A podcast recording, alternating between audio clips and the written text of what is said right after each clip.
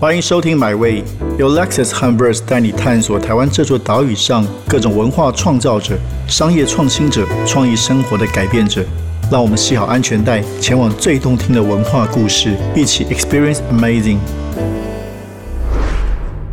在台湾的文化艺术创意和生活风格界，这几年有一个非常厉害的力量。从台中的晴美成品到苗栗的晴美学，他们创造了很多新的文化和生活的形式。那其实还有很多事情正在发生中，甚至未来也有很多很棒的想象。我们今天很高兴邀请到晴美学的总经理何成玉先生来到节目现场，谈谈他们到底想对台湾带来什么样新的改变。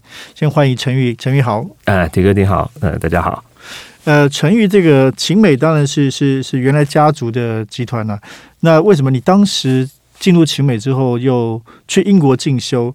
那留学那段经验，我相信在英国一定是对你来说是很多的启发。可以谈谈吗？英国那段从你这个当时的启蒙期开始谈起，啊，对你后来这个对于美学啊、对创业啊有什么样的影响？嗯嗯，一开始我是读设计的，嗯，对我读产品设计。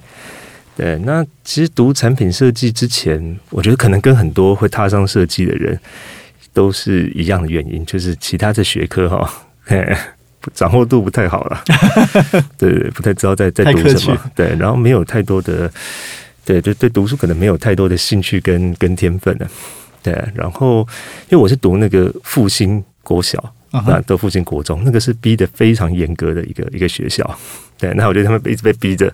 哎，那也考上了高中啊，等等的也都还 OK。但是，一到高中没有人管的时候，我觉得就陷入了一种就是，又可以玩社团啊，然后什么，然后反正就是没有开放性答案的事情。也许也是因为被被那个本来这种传统学校压抑，是管到那边就完全放开来，对，然后导致于大学就对，在那个百分之七十可以考上大学的一个时代，是几乎落榜的一个一个状况。对，考上一个最最后面的学校。对，然后那个时候就觉得啊，怎么办呢？然后就看说有没有可以转学这样子的可能性。然后看到哇，糟糕，转学更难，比联考更难。对，然后要考微积分啊什么的，就觉得哇，这个太太可怕了。然后就翻到那个实践大学，哇，这个学校怎么这么好？好像只在乎你到底有没有一些想法还是什么？是是。对，那也不一定要是数科的，就是这种背景的，觉得好像那是我的一线生机。对，然后后续。当然，也就花蛮多时间，也在对设计啊等等的去做更多的那个嗯的触碰。对，那到实践之后，我觉得就就是有一种更自在的感觉。对，那种自在感又更夸张。对，就反正大学生活就很很奔放。对对对对对对，就很随性的。对，然后到实践大学，他的校风的关系又更无拘无束。对，那我觉得到那边如鱼得水啊，感觉很开心。跟朋友啊组队参加比赛啊，设计的东西什么，就就一路这样弄。对，那之后毕业之后，当然就那个时候，晴美成品要开幕，嗯哼，然后就抱着高度的信心，对，然后也找几个当时的朋友进去里面一起一起想做一些事情出来。对，那进去之后才发现，哇塞，其实工作又跟那个好像又回到那个在复兴这个小学那种那种时代一样，就是哇，好像对是那种对就在上班这件事情。很累，对，朝九晚五，嗯，对对对，然后商场的这个成品本来的要求就高。然后的呃，商场的步骤很快，一个月讲下一个月马上又有什么东西出来等等的，对我觉得那个真的会很很消耗，对对对，对，非常非常消耗。对，那当时去的工作也还蛮特别的，因为当时精美成品那时候刚开，那大家可能有去过就知道，可可能就就是在台中比较熟悉的朋友，那本来其实是一栋有点像是烂尾楼的状况，那然后初期招商的时候。也状况不太好，所以里面大概蛮多空柜的。对，那我的工作就是想办法把那个空柜哈，把它给塞满。所以你要去招商，一开始没有没有没有，我那个讲的好听是就是就是策展，但说实在话，就是一开始刚开的时候招不到了，对，然后就哎要有一些这种艺术玩一些新的东西，对对对，然后后面招商同事在后面努力的招商。OK OK，对，那。后续也发现这个工作其实有点难过，就是一个是说一个展览做完之后就没了，那，然后怎么办？就要再再去找别的展览进来。对，但是你这个做的很开心，可能下一个月呃招商同事搞定了，谈好哪一间厂商进来了，但这个空间就就又又又不见了。对，所以到时候那个讲策展讲好听呢，我就比较像拉保险。说实在话，对，就是他过去的老师啊，然后还有个朋友啊，哪一个学长啊，有什么作品什么，就借过来这边摆一摆。是，对。那一年之后，我大概也就知道这样的工作模式啦，跟心态跟做法，我觉得好像跟自己的期望有很大的落差。对，所以当时说实在话，也是抱着一种。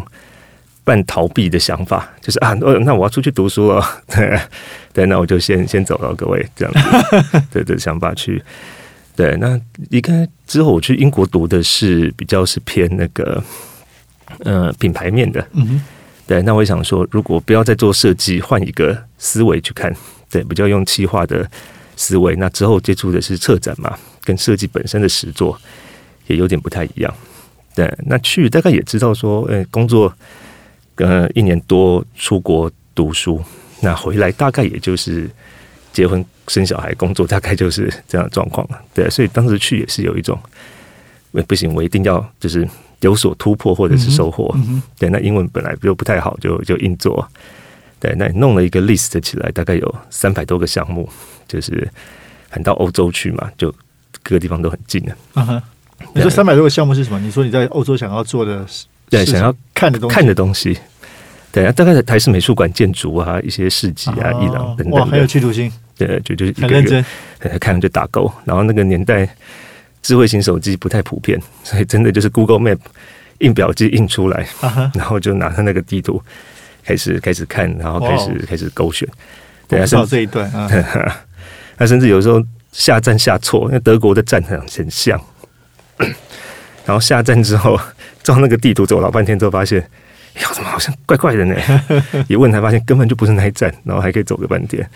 对，大概就是这样。大概三百多个项目也看完了，大概两百多个项目。所以，所以有很大的冲击吗？对，对，对，对，对，对。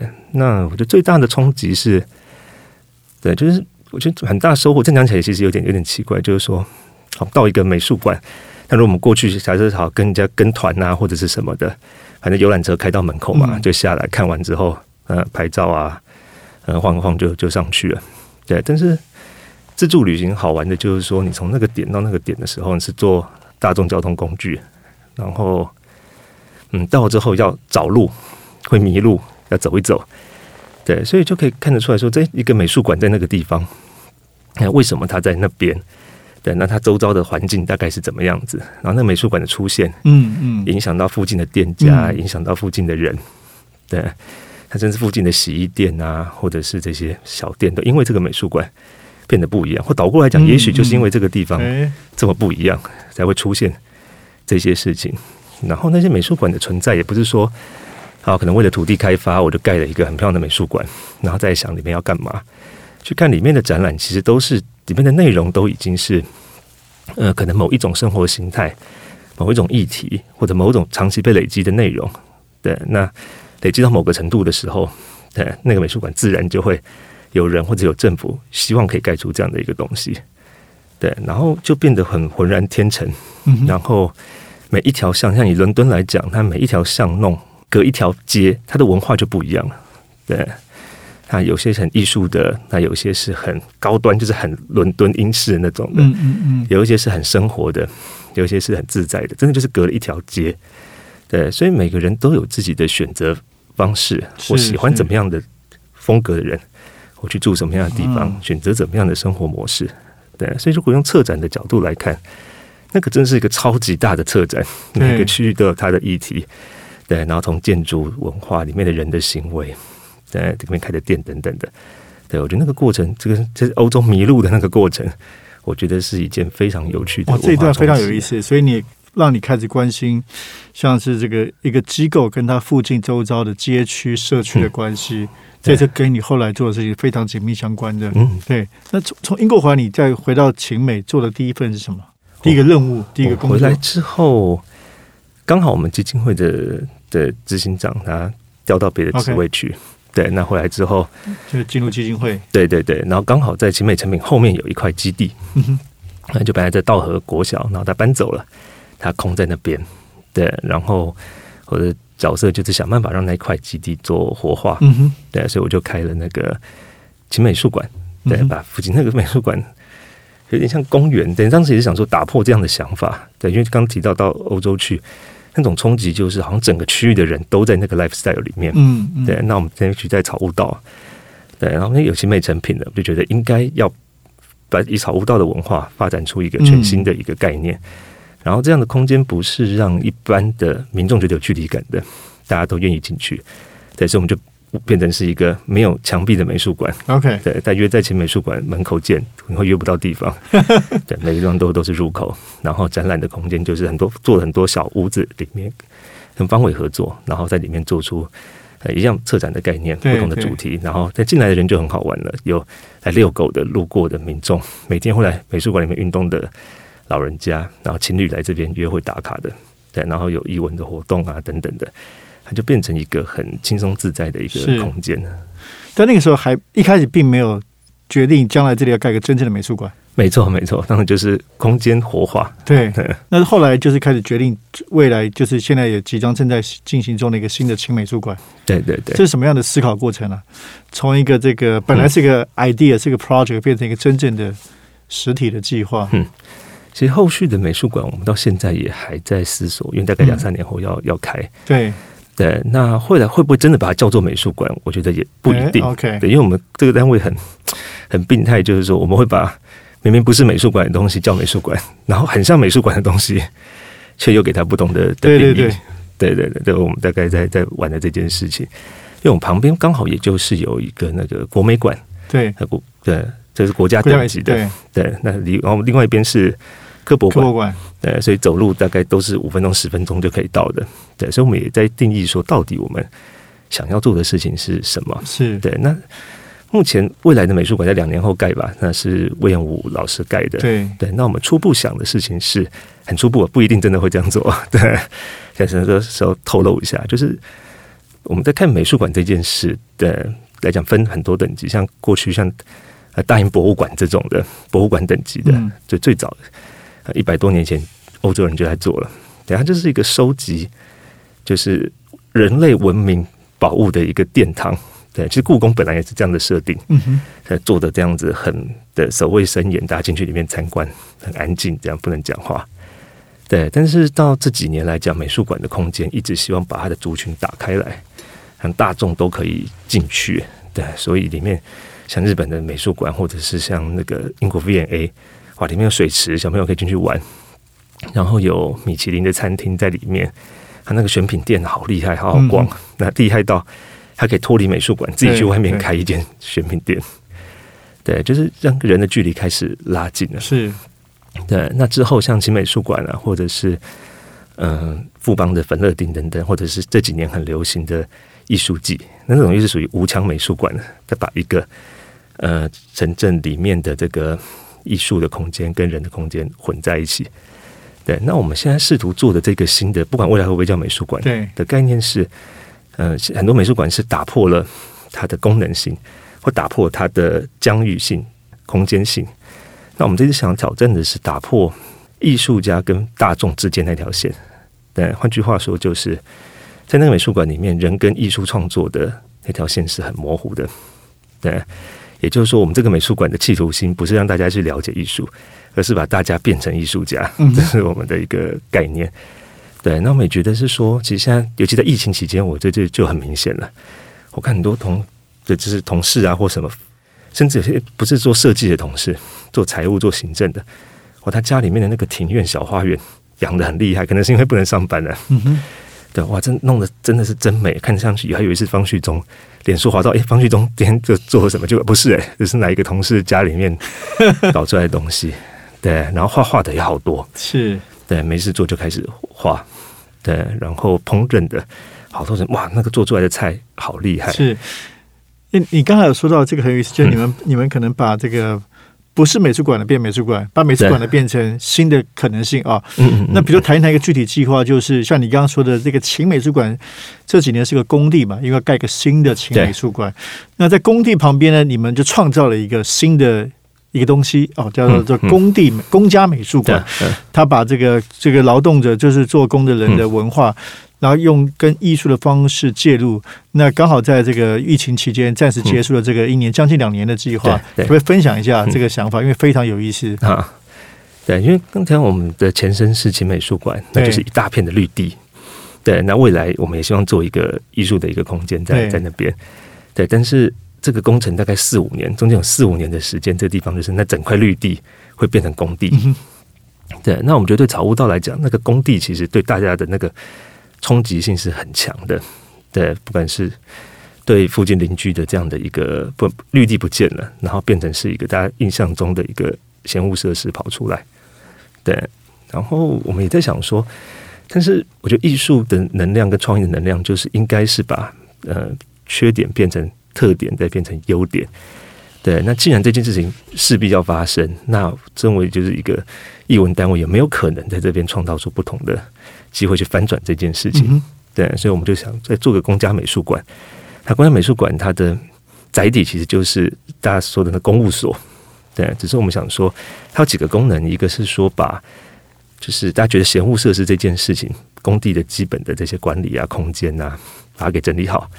对，所以，我们这些施工的围篱啊，里面我们做了很多跟社区互动的事情，有那个叫什么社区的农农场，大概那边种东西，对对，然后也有那个把过去这个社区的历史发展等等的做上去，然后晚上会有灯光投影的的互动艺术，让民众可以去去碰，对，把这个工地的不舒服感降低下来，对对对，对。但另外一块，呃，蛮重要的是，我们希望可以改变呃劳工朋友们的的居住环境。对，因为我们自己做调查之后，发现真的很辛苦啊。老公朋友没有像样的吃饭的地方，是蹲在旁边吃饭，他睡午觉的时候就直接倒头下来睡。对，因为毕竟工作环境跟工地是混在一起的，对，那就其实还蛮对，就是蛮蛮辛苦的。是，对，那也因为这个原因，也是台湾的缺工状况越来越严重。就想说，哎，那如果我们把公务所当成是美术馆一样，我们在做的公家美术馆里面有便当店。现场做的，不是叫过来冷的菜，直接可以吃到热腾腾的。在吃完之后，还可以问那个师傅说：“哎，你觉得颠的那个怎么样？会太咸吗？饭是不是要多一点？” 对，他马上就可以反应。然后一楼就是一楼的空间，二楼的空间就是展间，对，也是提供睡午觉的空间。对，所以里面设计师共同都要做出来，让大家的工地朋友们很好睡午觉的地方。所以我们跟那个 Angus 服装设计师合作，全部都是用那个。豆袋的方式去去做 那个那那一档最受工地朋友的欢迎，对，直接是睡在里面，很很舒服。对，那另外一块其实蛮重要的是，是想把台湾的工地文化透过这个这个算是呃公务所，嗯，让大家知道。对，所以平常不用的时间，像中午以后，其实公务所就用不到了。对，还有六日的时候，我们就希望开放给民众，让民众可以进来做展览跟工地教育的内容。对，那展览的。过程像我们跟廖小子合作啊，跟君娜合作，对，那也跟那个胖迪拉合作，对，也都是希望他们是用台湾的这个劳工的精神，然后去转移出各式各样的自然空间的的的主题，对，所以里面有那个在讲那个工地的那个信仰的，然后也有讲到大卡车的，卡车司机的，对，所以各式各样的一些车展的内容，然后在。那搭配很多的亲子教育的课程，但是我们会带小朋友进去工地里面，对，就把这样的一个工地，整个工地变成一个呃为期两年的一个展览空间，对，然后去翻转大家对于劳工朋友的刻板印象。因为劳工朋友每天经过这样的地方的时候，他会对自己的工作产生更高的一种使命感跟认同感。那你自己觉得这个计划结束，他的你怎么回头看，就它产生了什么样的影响？对，不管对社区或者对整个社会对这件事情认识，嗯，我觉得这件事情看起来，我觉得真的它会消弭掉我们自己的观察，就是大家看这块工地的想法不一样，跟工人在看这件事情的想法不一样。我觉得尤其在亲子的这一块，我们的小朋友来，小朋友对于工地这件事情，实在是很崇拜的，尤其对工人是非常崇拜的。他看到挖土机，看到水泥搅拌车这些工程车。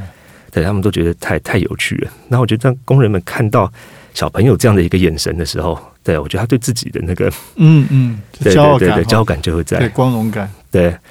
然后工地难免会产生一些噪音等等的，对对。但是今天家长带着小朋友进来的时候，看到啊，原来他们是在做一个这么大、这么伟大的一个建筑的过程的时候，他也会忍耐度会高一点。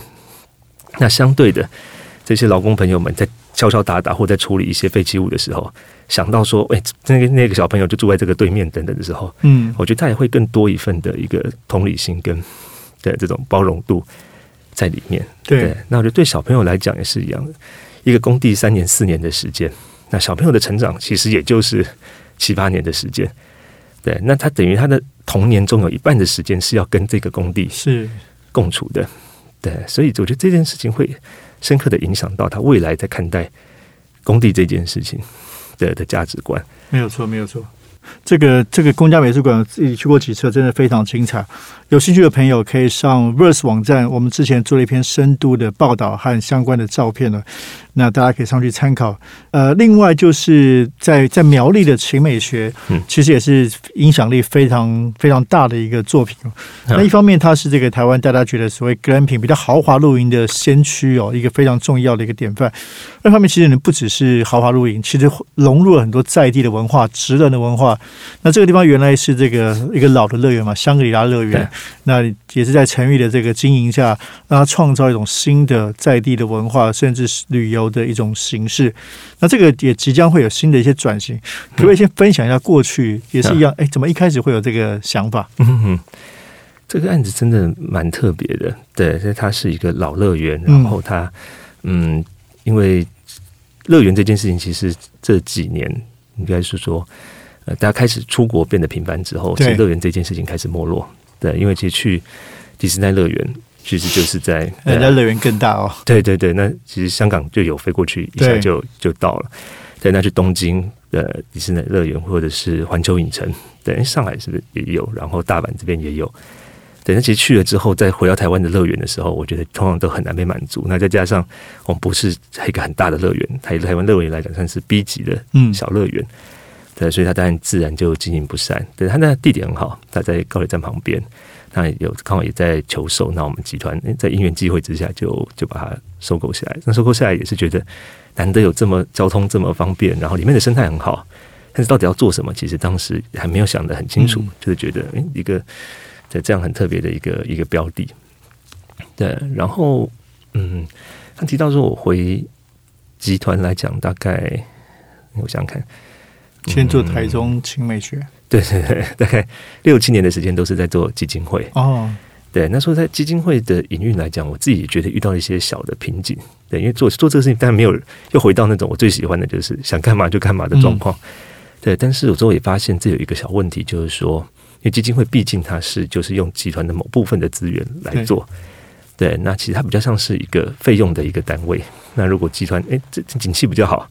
它费用就多一些，对，那景气差一点的时候，它会资源会稍微受限一些，对。但是如果今天这个做的不错，我想在做第二个、第三个的时候有困难，因为我们集团大概的获利能力，除非呃突然固定的，对对，除非哇突然成长了两三倍，不然大大概的舞台跟能量大概就是这样。嗯哼，对。那如果刚提到是说我们很想要把台湾的这种美学或者是文化的可能性建立起来的时候。如果在一个已经一直被限制框架的情况之下，其实它很难做出来。对，但是如果今天它是一个比较偏产业的事情的时候，它好像有机会找到它的获利模式、营业模式之后，从一个点变成两个点，变成三个点。但如果他做的事情是有意义的话，对，那这件事情是不是有可能就可以把台湾很多的地方都因此点亮起来？对，所以我觉得这个对我来讲也是一种考验，就是说本来的想法是很设计师的想法。自己在做创作，在创作的过程中很开心。对对对。那这片策展人的时候，就变成是说我要集合一些资源进来。对。但是到香格里拉乐园的时候，是经营者的角度，这个就很恐怖了。对。对，除了不管设计整合之外，同时要管理。那当时确实有九十几位本来乐园的同事。是。对，然后财务报表完全看不懂，这东西必须要被被了解。对，相关的这些运的成本啊、损益东西都要都要顾。对，那。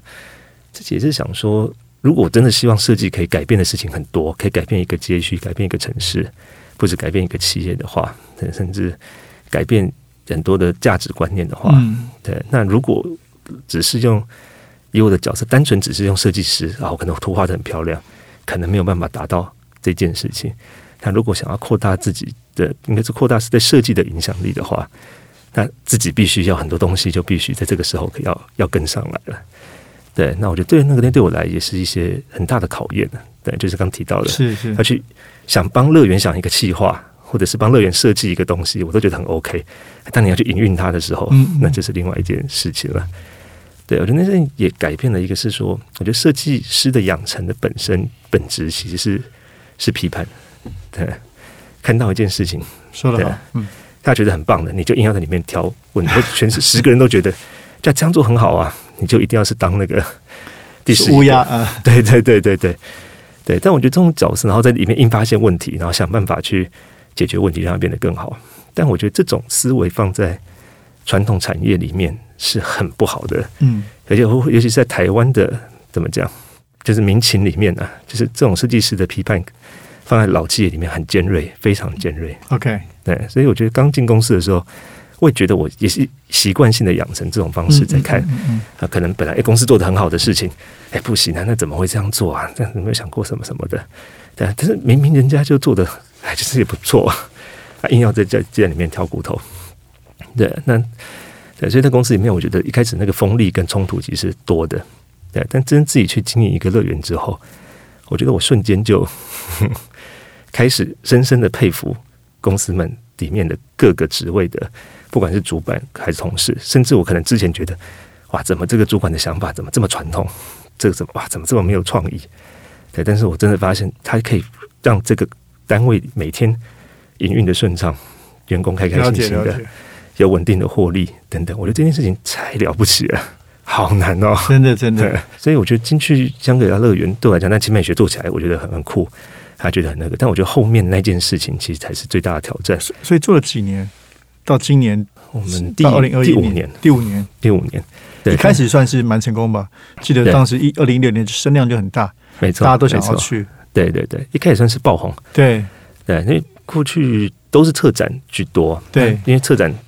每次的那个基金会嘛，资源有限，每次啊，艺术家、设计师都是去拜托的，对啊，那个哪一个设计师帮我一些忙什么什么的，他难得开出一个项目啊，对，然后也在实验阶段，金美学的那个录影的阶段，当时就想说啊，那我就干脆前期试营运，我就招待这些过去帮我，但龚书昌老师啊，对对对，林芳义老师等等，就对我们的帮助都非常大的老师，邀请他们来来体验看看，对，然后连续开了大概三团吧。对，结果我那就是晚上的时候，自己在帐篷里面划手机看，发现哎，怎么全部都是秦美学的事情？对对，那时候好像每个老师下面都是两百多个，大家都很羡慕。在想说，哇，糟，这件事情突然爆红，对，然后对随之而来的就是大量的抱怨，就是订不到，然后我们的脸书的评论被洗到成一颗星，对，然后糟糕马上我们刚开幕的第一个对。第一个礼拜就要面临那个公关的处理危机，对，然后同事每天排班好辛苦，对，然后怎么样子去处理同事的是候，是。后面就好多好多的问题就接踵而来，对，我觉得这个就挑战性就就很。但整体来说，因为你刚刚提到这个要经营产业不容易嘛，对，那整体来说，其实这个项目算是成功的，商业上。没错没错，对，到现在如果扣掉疫情是全部都是都是满的，哦，真的太棒了，对，对，然后你也是在前几年就是。回去重新接任了台中青美产品的总经理。啊，所以这又是另外一个挑战。一开始只是做出国之前从这里开始的嘛，那后来这里又开始要等于要掌握全局。对，对也是。然后今年也刚好在一楼做了改装，是吗？没错，没错。对对，重新出发。其实从从台中的青美成品到旁边的青美术馆，你其实一直对很关心整个社区，像刚刚谈的，在包括在欧洲的经验，对整个街区，包括草悟道，你们自己都很多的思考，可以分享一下这个吗？就是一个青美这样的集团，然后跟整个街区在台中那边的关系。对，因为你们想要做什么？嗯，我们一直在想永续这件事情。是对，因为其实也许是因为我们后续接的东西都是一些呃，像不良资产。嗯，对，精美成品一开始它也是大广山商场。嗯，那经营的定位出了一些问题之后，那接手之后变成了精美成品。那包含呃那个香格里拉乐园，精美学也是这个样子，也是经营的时候出了一些小问题。对，所以我们一直在思考到底永续性。怎么样呢？这件事情可以永续，不要到时候我们很开心的又去改了去做了，然后可能十年二十年之后啊，完蛋了，他又走到了绝路。对，那我们自己在看永续性这件事情，这个分两个部分，一个是它的财务这件事情，它必须要永续啊，至少它要能获利能力嘛，它才有资格继续往下，还能活下去。另外一件事情就是啊，如果每策展都要想很多梗啊，都是 IG 要来拍照还是什么的，我那边就是活不久。对，那新美学可能刚来的人都是因为拍照打卡来的，但是后面他五年都还可以不错，那也是因为他来了之后喜欢，还会再再来，才有办法。对，所以我们后续也总结到了两件事情，一个就是环境自然这件事情，另外一个就是文化。我们这两件事情才有办法永续。对，就像说，嗯，大家去一片森林好了，一百年的森林，一千年的森林，哇，那个。生态这种事情，随时间越来越好。那文化也是一样，就是说，如果我们今天去一个小镇啊，千年的古镇，哇，那感觉文化就很 OK。对。那倒过来，如果都是在做硬体的话，天去住饭店，假设今天报一个旅行团，旅行团说，哎，今天晚上住的饭店是呃，在第三十年、五十年的饭店哦，听着会有一种哇，糟糕，可能晚上会被鬼压床，这种这种感觉。对。但是文化就不一样了，千年的森林。百年的小镇，千年的小镇就不一样，对，所以，我们后续草悟道整个的经营，我们就不是用硬体或者商业的思维在看它，我们想没有办法凝聚成一种有自然，然后又有文化，然后这文化是有机性的，可以在这边一直长久发展下去的一个文化有机体。那随着时间来讲，它的那个文化厚度跟它的竞争力，就是越越沉越香，不会是今天啊开了一间新的商场，对，人跑掉了去新的商场。对，所以草悟道里面，我们经营的是一种生活的一种生活圈跟生活态度。它本来就有很好的绿地，对，所以我们后续呃最近做了一个计划，就是我们把附近其实因为新美成品开了美术馆等等的，然后草悟道绿地附近开始出现了大概两三百间很有意思的人文小店，两三百间。对对对，已经是一个文化的聚落。对，那我们很怕他们会，对，很多都是很实验性的，因为相较之下，台中的物价比较低。对，对，但是草悟道的消费力其实不差，然后民众的好奇心反而比台北更强。台北可能艺文活动太多，民众见怪不怪。对，在台中来讲，中部五县市的民众都很爱去。对，那这些小店来讲，我们就把它串起来。我们是第一个，目前查起来大概可能世界第一个，我们把现在消费都会那个手机 APP 嘛，几点？累积会员点数等等的，对精美成品加上我们的经典第六市场等等，也累积出了大概有二十几万的会员。当我们把这些会员的点数跟累积，就算是融合到整个街区里面去。对，所以换句话说，我们在这些小店里面消费几点都可以集到整个呃精美成品的会员点数。对，那相对他们也要提出了他们的的的相关的赠品啊跟优惠。等等的，那宣传来讲，已经不会再打说青美成品的品牌什么的。我们希望用一个街区对找不到的共同品牌来做这件事情。然后来到这边，你可以逛小店，像我们这边范特喜啊、啊审计行政 Steven 这边，对，其实也都在这样的一个系统里面。然后科博馆、国美馆也进来。那我们自己有刚提到第六市场，我们自己的美术馆、未来的洲际酒店，然后精美成品书店等等的经典酒店，这些内容串起来之后。他来这边其实已经不只是消费而已了，他来其实感受这边的这样生活。所以刚提到文化养成，我们希望把草悟道变成了一种，呃，代表一种新的创意能量，然后很阳光、很健康这样子的一个代表中台湾的一个街区的形态。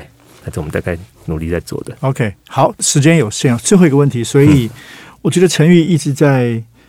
包括这文化跟在地文化、永续环境，然后当然这同时也要追求这个商业上的这个利润，还是这个保持一个正常正向的一个关系嘛？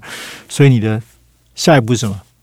下一步哦，思考。因为我觉得其实你们这边，包括陈玉自己是有一个 有一个比较大的 vision，希望对台湾带来新的突破性的改变嘛。嗯嗯。所以比较短，不说太远吧，就是在这两年之内，你自己会希望做到什么样的一个成绩吧？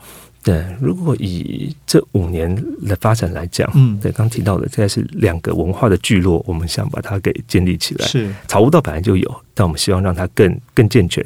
对，有一天就算是秦美没有在那边的时候，它本来的这些文化能量还是可以继续发展越来越好，聚聚更多的对这样子的文化方式、生活方式认同的消费者或者是开店的人。对对，结合在那个地方。让它能够生生不息。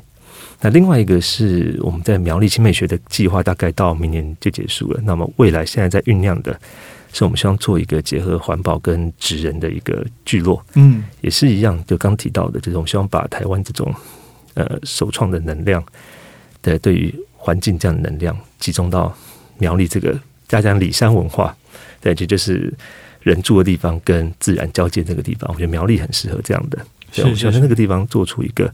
台湾的一个职人的一个聚落，对，把这样的一个乐园重新变成一个具国际差异性的，而且刚提的一样，就是五十年、一百年后，它会变得非常有意思的一个新的聚落形态。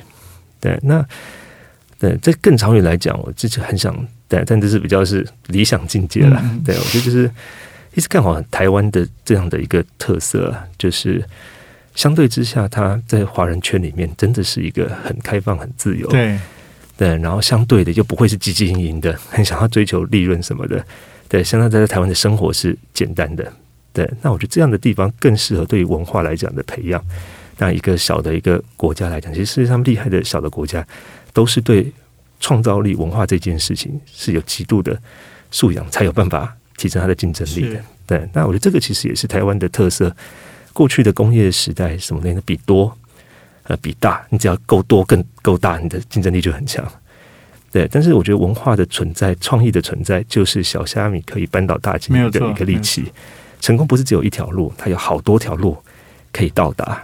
对，那我觉得台湾人如果每一个人都具备这样的一个想法，都愿意突破自己的舒适圈、斜杠的、跨界的、充满想象力、创造力的，对我觉得这个地方自然就会变成是一个怎么讲，就是所有。有理想、有想法人都会集中过来的一个地方，对，那这是太棒了。对啊，觉得这个是我们大家共同的梦想，也希望一起努力，共同创造这个属于台湾新的一个文化。对，今天非常谢谢陈宇，然后我们也很期待看到这个秦美学新的作品，包括未来的秦美术馆。